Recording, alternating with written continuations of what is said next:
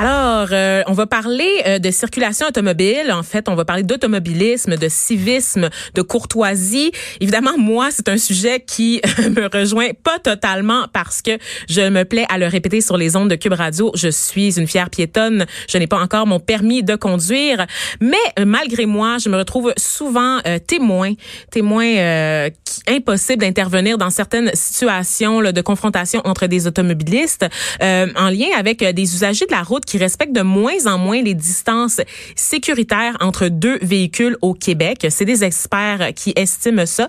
Euh, puis on, on parle de, de, de, tout ça évidemment à la lumière de tous les carambolages qui sont survenus là, au cours des derniers jours. On reçoit Jean Balthazar qui est producteur de contenu pour Tabloïd et Journal de Montréal qui signe un article sur le sujet aujourd'hui. Salut Jean. Allô, ça va bien? Ça va bien toi? Oui, ça Donc qu'est-ce qu'on a appris là? Qu'est-ce que nous disent les experts au sujet là des distances sécuritaires? Ben effectivement, ils nous mettent vraiment en garde euh, sur le fait de respecter ces distances-là. Surtout l'hiver, évidemment, on a des conditions météorologiques plus difficiles, donc la circulation peut être plus problématique. Euh, fait que c'est vraiment de respecter cette distance-là qui est pas euh, claire à 100% dans le sens qu'elle va varier selon plusieurs facteurs, dans le sens qu'on peut pas déterminer à ah, 10 mètres, c'est la distance parfaite de sécurité. Euh, souvent, la règle générale, euh, on compte, la règle familière, là, si on veut, c'est qu'on compte un espèce de 3 secondes. C'est ça que propose la, la SAA Québec, en fait.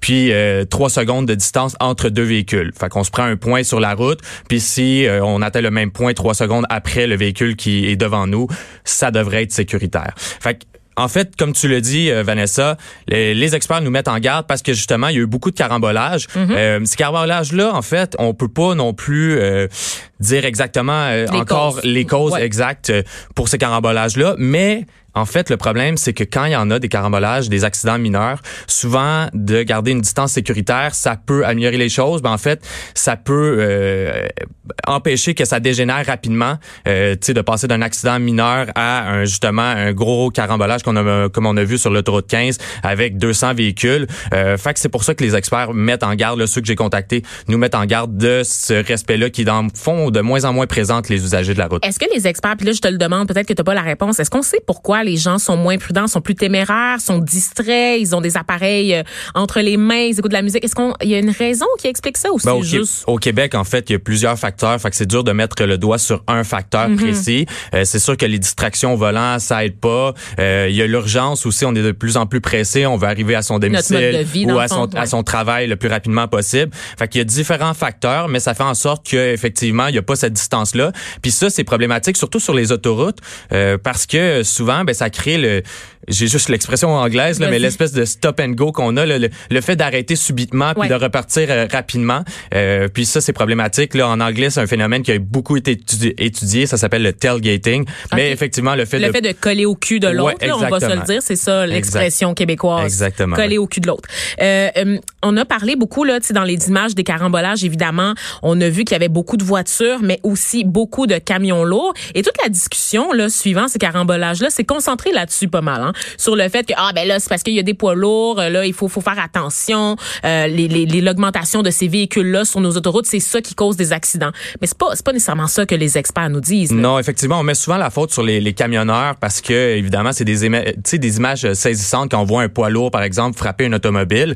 Euh, mais en fait, euh, selon une, une analyse de la SAC, euh, la Société d'assurance automobile du Québec, là, dans la majorité des, des, des accidents impliquant au moins un véhicule lourd, ça serait les autres usagers de la route hmm. qui seraient les responsables. Euh, fait qu'il faut pas automatiquement pointer euh, les camions. C'est sûr que par contre, quand il y a un camion, un véhicule lourd qui est impliqué, il y a des des conséquences qui sont beaucoup plus grandes, évidemment, de juste simplement de par son poids, un véhicule lourd va faire peur aux usagers de la route. On a tous eu ce sentiment-là quand on conduit, ben pas toi, Vanessa, mais en fait, tout le monde, la majorité des usagers de la route, quand on est dans un petit véhicule, un véhicule léger, puis qu'on se retrouve coincé entre deux véhicules lourds, euh, à gauche, à droite ou en avant, en arrière, c'est sûr qu'on devient plus stressé. Fait effectivement, c'est pas de la faute des camionneurs, mais ça donne un, sentiment d'insécurité, puis ça fait en sorte que euh, c'est ça, on met souvent le blanc sur eux quand il arrive des gros accidents du genre.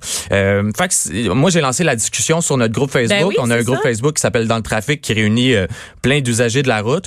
Euh, à savoir Pas juste des automobilistes, on le rappelle, Non, hein, tous ceux qui partagent la route, donc des piétons, des cyclistes, conducteurs de poids lourds, de transport en commun également, donc assez varié comme groupe. là. Exact. On voulait réunir en fait euh, tous les usagers pour créer des dialogues. Euh, puis euh, il y avait des idées intéressantes à propos des poids lourds. Euh, par exemple, on, on disait de les garder simplement dans la voie de droite, euh, de réduire le leur vitesse à 90 km à l'heure. C'est des mesures qui se font déjà en France. Euh, D'ailleurs, j'ai parlé à une des une professeure euh, qui s'appelle Michel Saint-Jacques euh, de ben, l'ETS, là, l'école supérieure de technologie. Ouais, Euh, l'école de technologie de technologie supérieure, supérieure, ouais. effectivement. Voilà. Euh, qui me disait que c'est des, des mesures efficaces qui, en fait, sont peu dispendieuses. Donc, on pourrait les, les appliquer. Euh, J'ai relancé la MTQ sur, euh, sur la question. Il me disait qu'il n'y a pas encore assez de... Ouais. le ministère euh, des tra- du Transport de- du Québec. Puis, il me disait que il n'y a pas assez, en- pas assez de preuves encore pour justifier de telles mesures selon eux. Euh, mais quand même, c'est des avenues intéressantes. Je parlais à un camionneur, ça, je trouve ça vraiment intéressant, qui disait qu'au Québec, on a souvent tendance à ne pas fermer des routes quand il y a des conditions météorologiques très intenses, très mauvaises, euh, comparativement, par, par exemple, à des États aux États-Unis.